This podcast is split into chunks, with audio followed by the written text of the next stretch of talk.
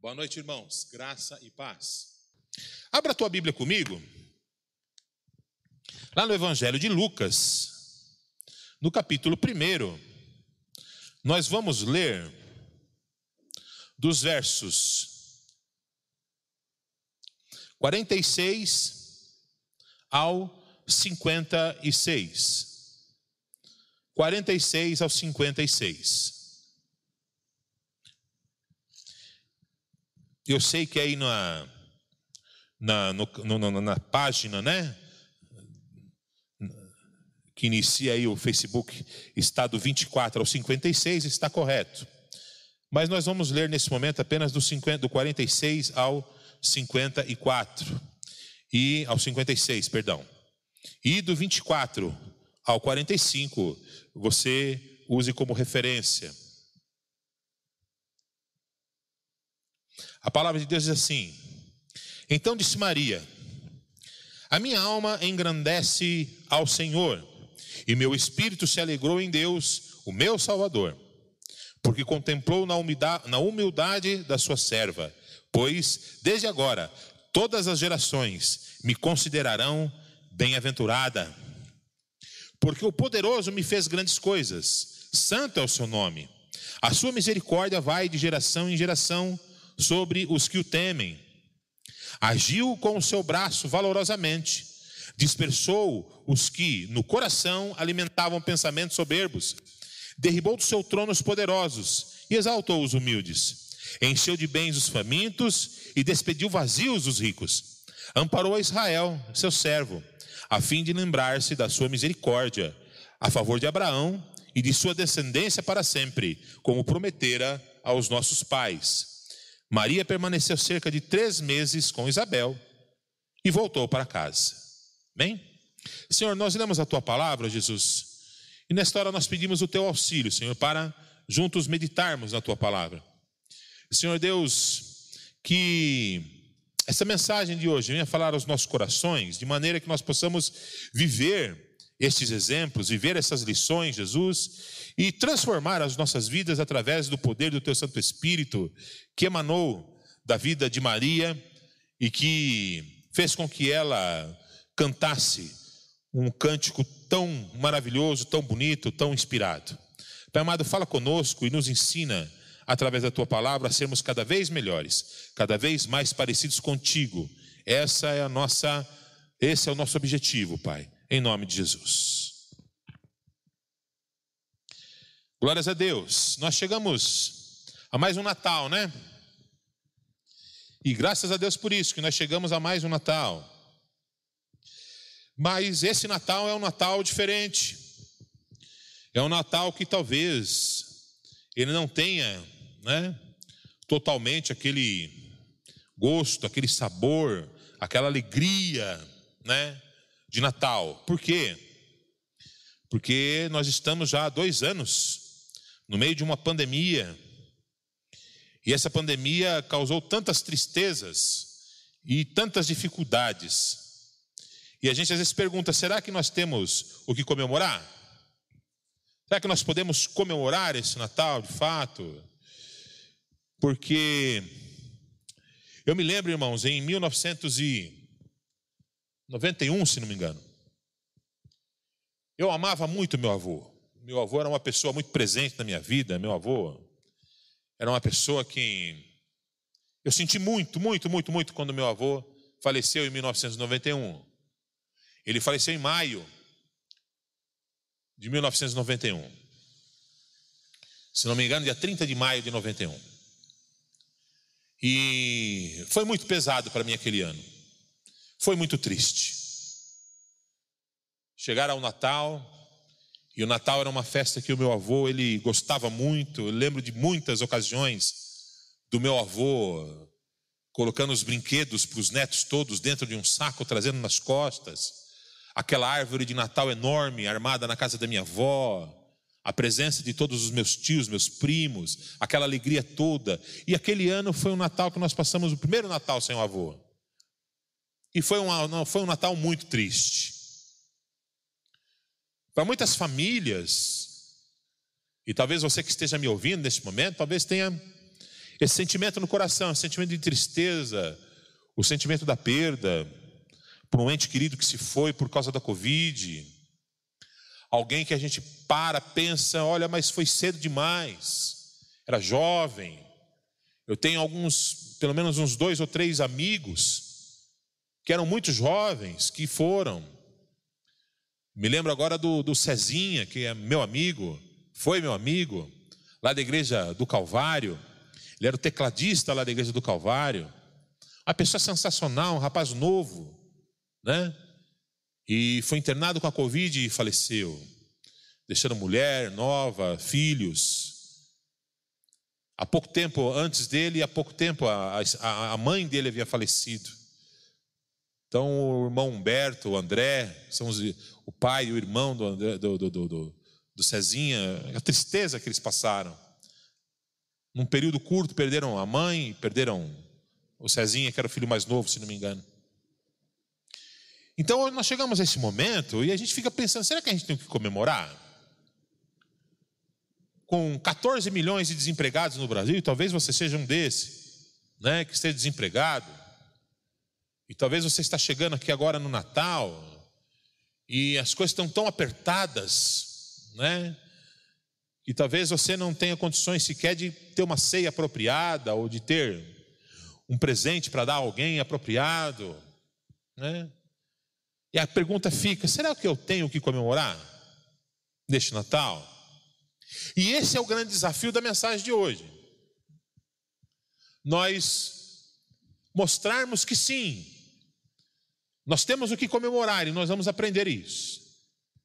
Nós podemos sim estar contentados através do Espírito Santo que habita em nós.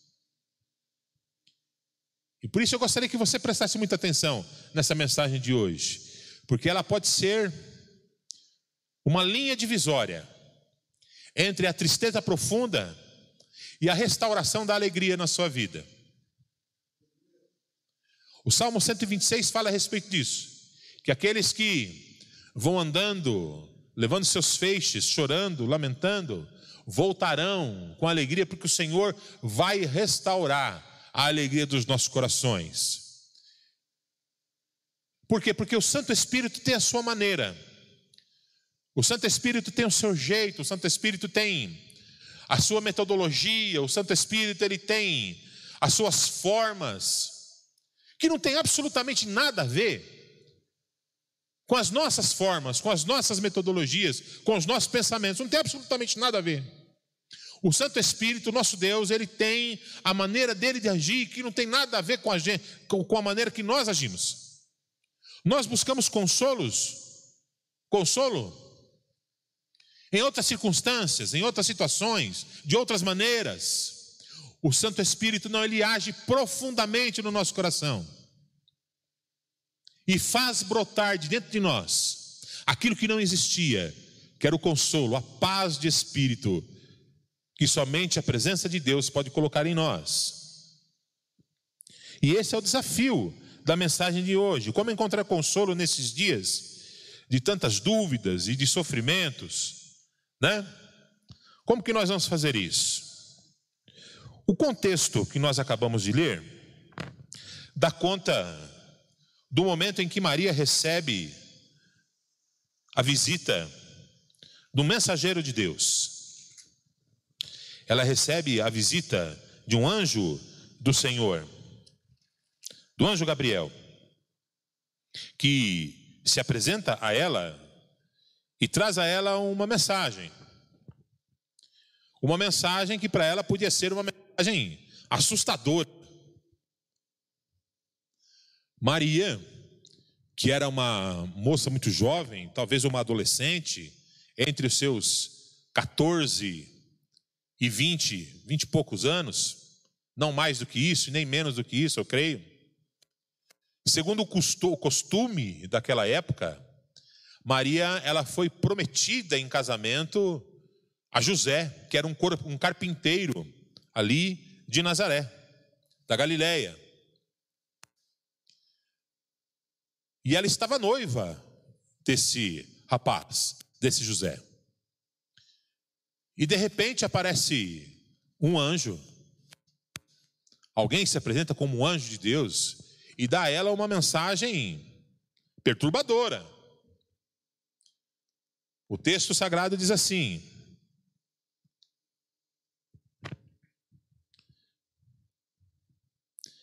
No sexto mês foi o anjo Gabriel enviado da parte de Deus para uma cidade da Galiléia chamada de Nazaré, a uma virgem desposada com certo homem da casa de Davi, cujo nome era José.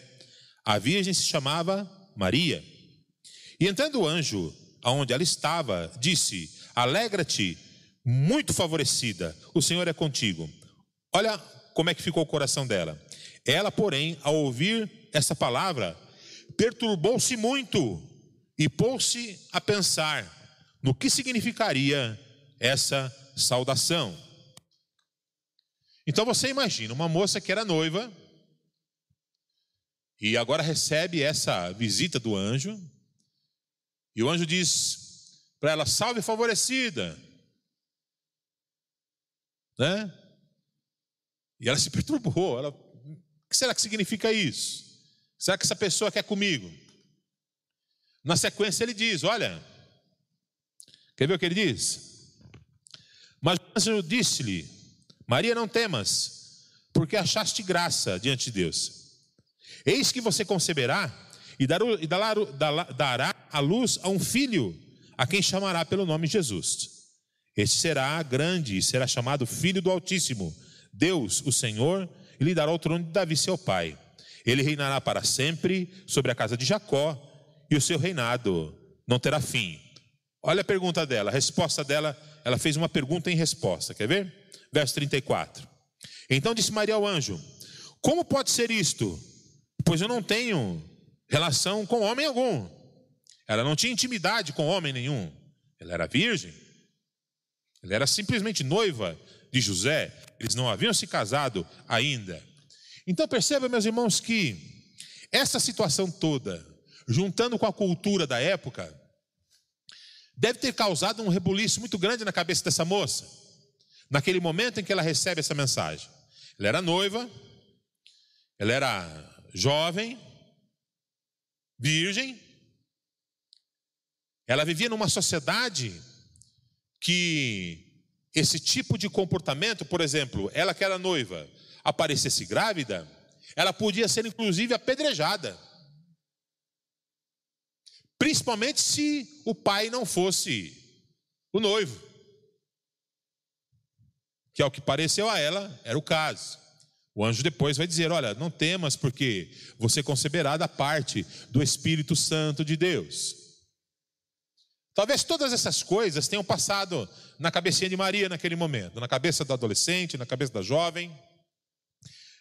Mas o que me chama a atenção e é sobre isso que eu quero conversar com vocês hoje, e é através dessas atitudes dela que nós vamos tirar aqui algumas lições, para que a gente possa então compreender e entender se temos ou não motivos para nós estarmos comemorando o Natal. Nós vamos então entender através das atitudes dela, que mesmo com toda a contrariedade, ela continuou glorificando ao Senhor ela continuou glorificando a Deus. E eu quero então compartilhar com vocês a primeira lição que nós podemos tirar aqui do cântico de Maria, que diz assim, lá no verso 38, ela vai dizer: Então disse Maria: Aqui está a serva do Senhor, que se cumpra em mim conforme a tua palavra. E o anjo se ausentou dela. A primeira lição que nós aprendemos, e ela evidencia isso também lá no cântico, quando ela diz lá no verso 46: Então disse Maria: A minha alma engrandece ao Senhor, e o meu espírito se alegrou em Deus, o meu Salvador. A primeira lição que eu vejo aqui é que Maria ela aceitou a vontade de Deus como sendo a melhor escolha para sua vida, mesmo cheia de contrariedades.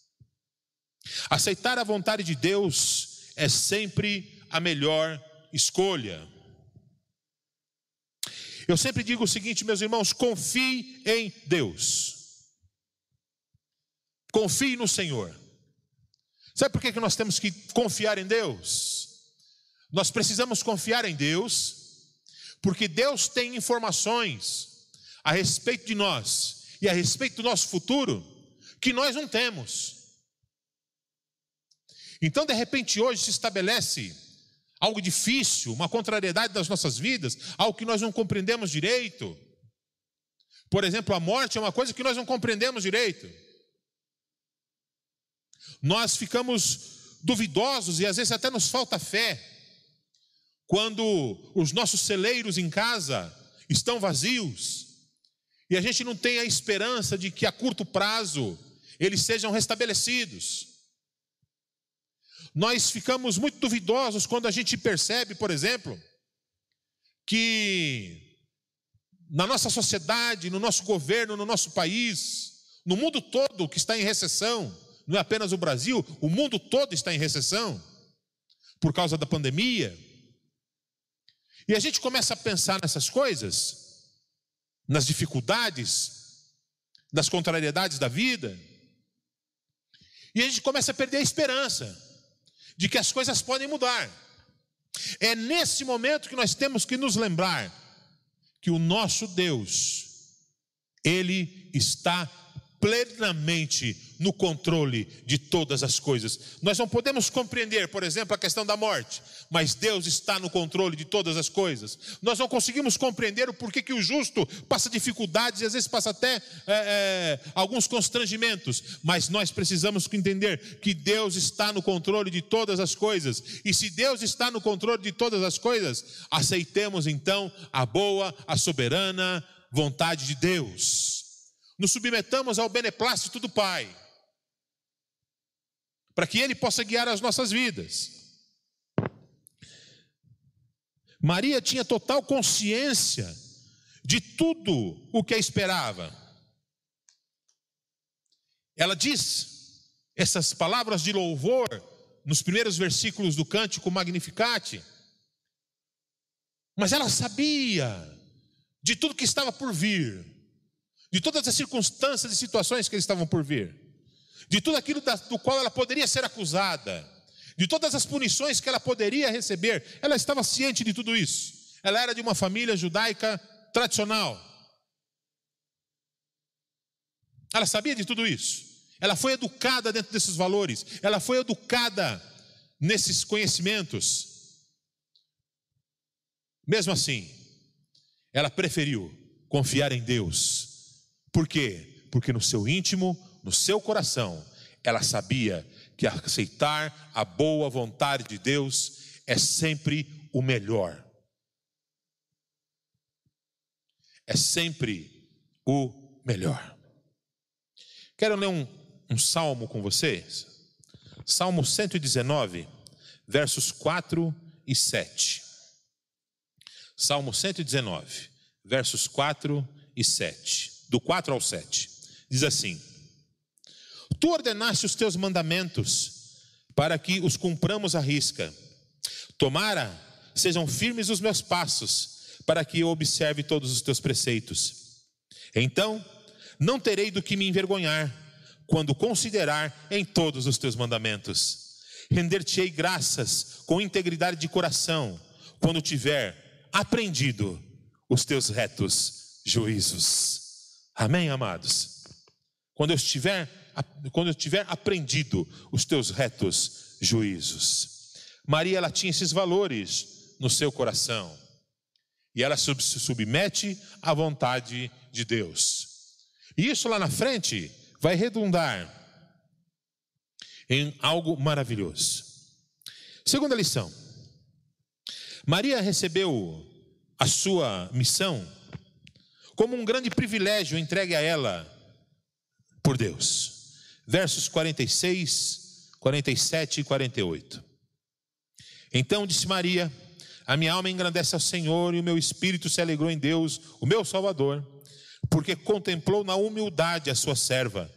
Pois desde agora todas as gerações me considerarão bem-aventurada, bem-aventurada. Olha só que interessante.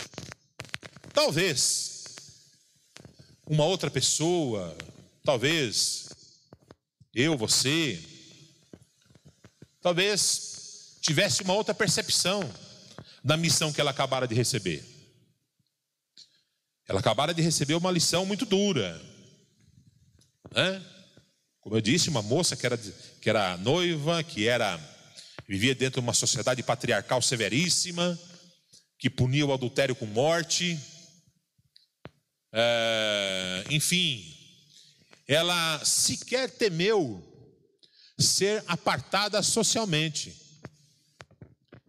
porque isso poderia acontecer. Eu me lembro muito bem da, da época, e isso era muito pequeno. Hoje, a gente não escuta mais falar isso dentro das igrejas. Mas pecados sexuais sempre aconteceram dentro da igreja. Abrindo um parênteses aqui, né?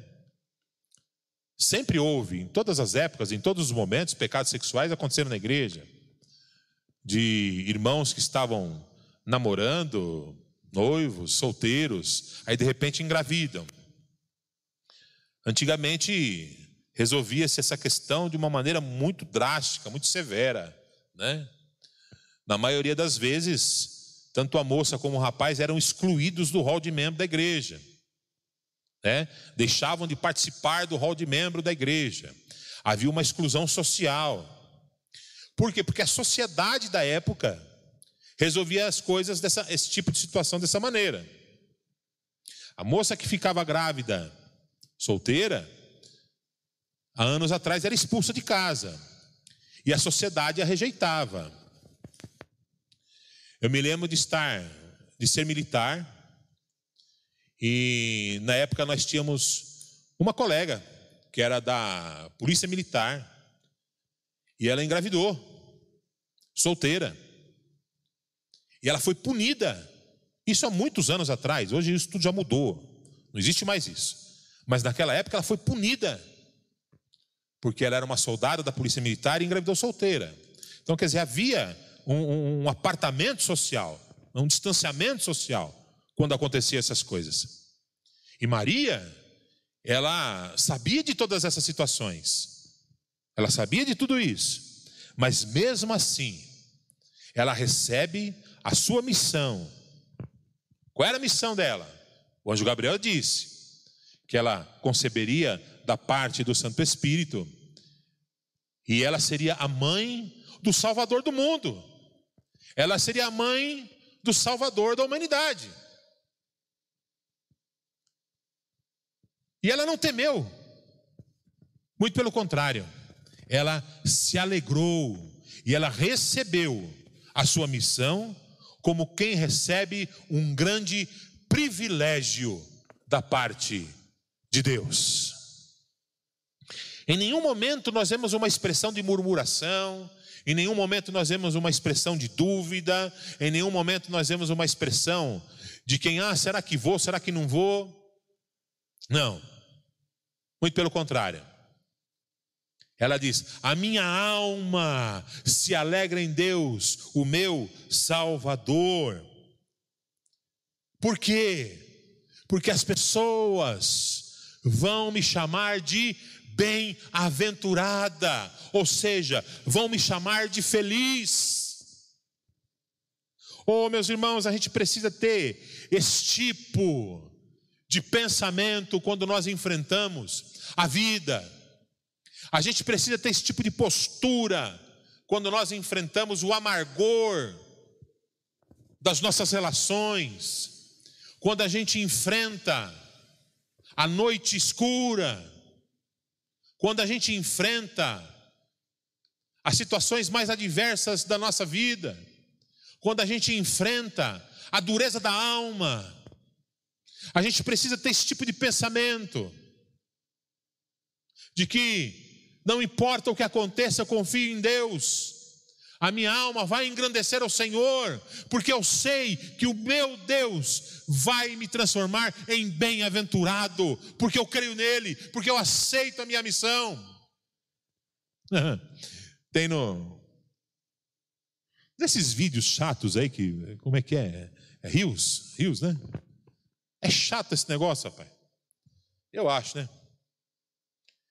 E outro dia eu vi um desses aí, um colega passou lá, era uma brincadeira, né? O rapaz falava assim, ele estava, é, acho que ele estava tomando conta de uma matilha de porcos, alguma coisa assim, né? E alguém narrava, né? É, Deus disse que nesse mundo nós, vocês vão ter aflições, né? Mas Deus, será que dá para fechar um pouquinho essa torneira da aflição aí, abrir uma outra, né? Por causa da dificuldade toda que ele estava representando ali, né? E às vezes a gente pensa isso, Senhor, dá para fechar um pouquinho aí essa torneira da aflição, porque tá difícil, né? Dizem que o bom soldado não foge à luta, mas tu tem limite. Às vezes a gente pensa isso, né? Ah, meu irmão, eu vou te dizer uma coisa. Louve a Deus. Tenha sempre um cântico de louvor e adoração na sua boca. Não rejeite nada que venha pela tua frente. Claro, rejeite a maldade, rejeite o mal.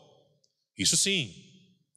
Até se insurja contra o mal, como diz a palavra de Deus lá em Romanos capítulo 12. Não pague o mal com o mal, mas pague o mal com o bem.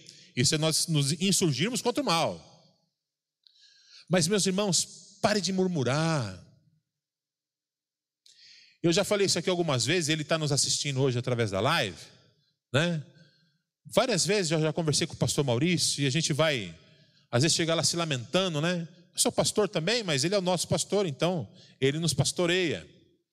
E às vezes, quantas vezes eu cheguei nele, ah, Maurício, essa vida, não sei o que, tal, tal, tal. E ele responde: É, Ricardo, essa vida é assim mesmo, aqui não é o céu. E é verdade, aqui não é o céu. Sabe, você está tendo dificuldade na tua casa, com teu marido, com, teu, com teus filhos, com a tua esposa. Não amaldiçoa nada, não. Você está tendo problema lá no teu trabalho? Está difícil lá no teu trabalho? Não amaldiçoe nada. Você está tendo problema porque você está desempregado? E a tua vontade é de amaldiçoar o presidente, o país, a nação, quem te mandou embora, quem te rejeitou, quem te traiu. Não amaldiçoe nada.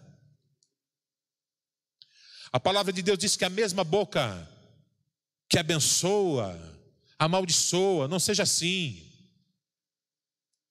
Tem um texto muito significativo que está lá na carta de Judas, quando Judas relata o momento em que Miguel está contendendo com Satanás pelo corpo de Moisés.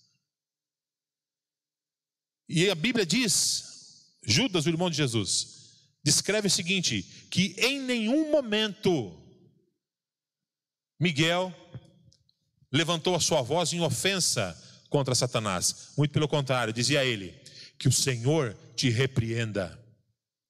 Não murmure, não amaldiçoe, não jogue fora, não joga fora a tua bênção, não joga fora aquilo que Deus tem para você. Amém? Confia no Senhor. A palavra de Deus diz que há tempo para todas as coisas. Se há tempo para nós estarmos sofrendo hoje, é porque nós vamos ter tempo de regozijo também. Tudo passa. Não é assim aquela música do, do Nelson Ned? Né? Mas tudo passa, tudo passa. E tudo passa mesmo. Nada nessa vida é, é eterno. A única coisa que é eterno é a nossa salvação em Cristo Jesus. Amém? E por fim, terceira lição. Maria, ela não se deteve com as notícias perturbadoras do presente, mas olhou para as possibilidades do futuro.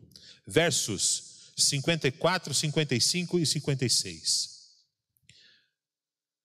Ele, o Senhor, amparou a Israel, seu servo, a fim de lembrar sua misericórdia e a favor de Abraão e de sua descendência para sempre, como, como prometera aos nossos pais. Amém?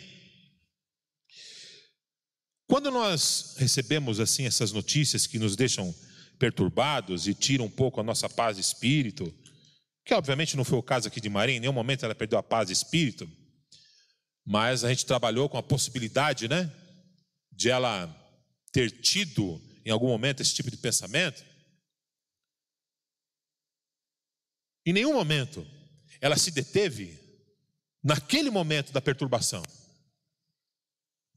Naquele momento da crise ali, naquele momento que ela recebeu a, a notícia e que talvez tivessem surgido as dúvidas na cabeça dela, ela não se deteve naquele momento. Muito pelo contrário. Ela se lembrou da promessa de Deus a Abraão e que através agora da sua vida, do seu ventre, o Salvador do mundo, o prometido, viria. Ela olha para o futuro, ela olha para frente.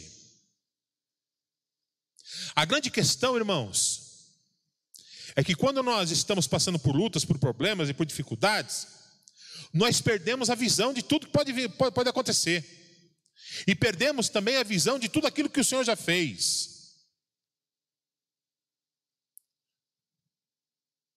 O Salmo 103, verso 2, ele diz assim: que nós devemos sempre nos lembrar de todos os grandes feitos do Senhor. Nós devemos nos lembrar daquilo que o Senhor já fez por nós. Deus nunca nos desamparou, irmãos. Deus nunca nos deixou na mão em nada. Deus nunca permitiu que Satanás prevalecesse nas nossas vidas. Deus nunca permitiu que o mal se levantasse contra nós. As adversidades, as lutas que vivemos, são aquelas que fazem parte da vida e que nós não temos como fugir delas. Então eu quero dizer para você nessa noite o seguinte: diante dessas lutas, diante dessas dificuldades, não perca suas esperanças, porque o Deus que nos prometeu, o Deus que nos criou, o Deus que nos fez, o Deus que nos curou, o Deus que encarnou, que morreu por nós e está vivo à direita do Pai, continua sendo o mesmo e ele continua caminhando conosco e ele nos garante, como Maria respondeu aqui eles vão me conhecer como bem-aventurada, o Ricardo bem-aventurado, o Ramiro bem-aventurado, Pastor Xavier bem-aventurado. Por quê? Porque o Senhor, o nosso Deus, tem trabalhado nas nossas vidas e porque nós não nos detemos diante da dificuldade, nós continuamos avançando em nome de Jesus. Amém, amados? Ora, pense nisso. Pense nisso. De fato, são coisas difíceis e cada pessoa tem o seu tempo. Cada pessoa tem o seu tempo de luto. Cada pessoa tem o seu tempo de liberar perdão, de pedir perdão. Cada pessoa tem o seu time, como dizem hoje, né? Mas acredite, meus irmãos, nós temos o que comemorar. E o que, que nós comemoramos? Comemoramos o que essa moça aqui comemorou. O que essa menina comemorou. Ela comemorou. Ela cantou. Ela louvou. Ela celebrou. Porque dela nasceria o Salvador da humanidade. E neste Natal, diante de todas as dificuldades, diante de todos as, as, as, os problemas que talvez você tenha enfrentado,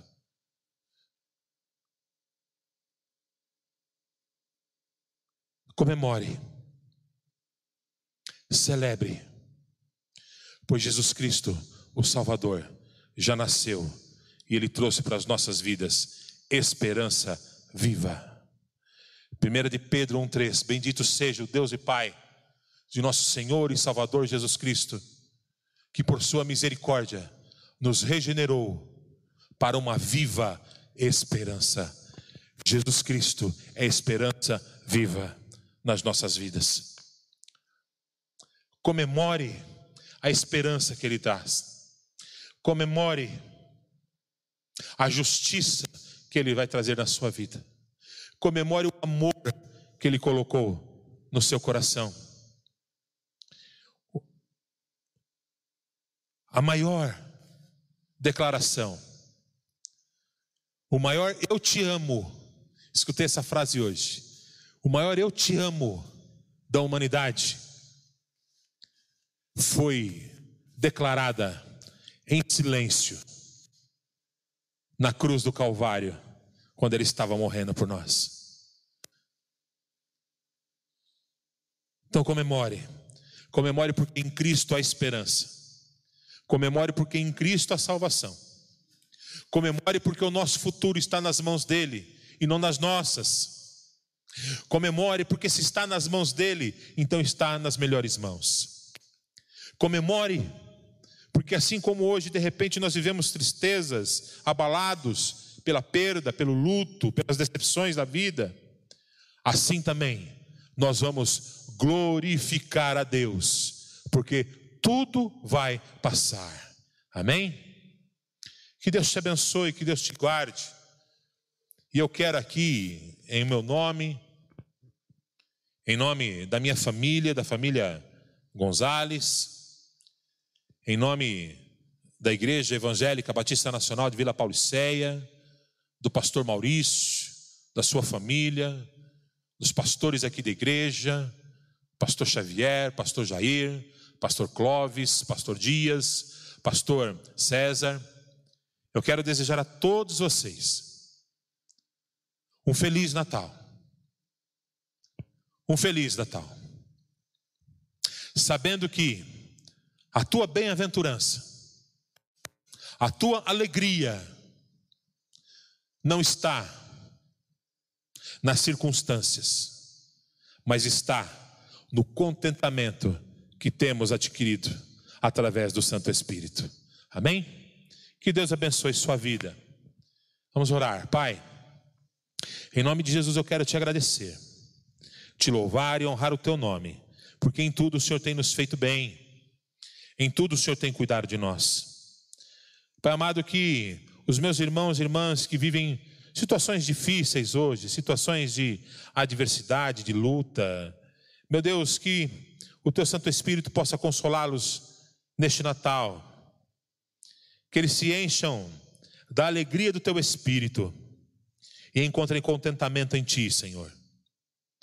Em nome de Jesus. Leva-nos em paz aos nossos lares, Pai no teu amor, na tua paz, na tua santa misericórdia. Dá um Natal abençoado ao teu povo, Jesus. Abraça o necessitado, meu Deus. Abraça o faminto, o desvalido, aquele que está desesperançado. Oh, Pai amado, como eu queria que as situações fossem diferentes. Como eu queria ter poder para fazer. Mas eu não tenho. Por isso eu suplico a Ti. Faça a Tua vontade, Pai. Confiamos em Ti e que o amor de Deus, a graça do nosso Senhor Jesus e as santas consolações do Espírito Santo de Deus seja sobre todos vós, agora e sempre. Amém. Bom Natal, Deus te abençoe.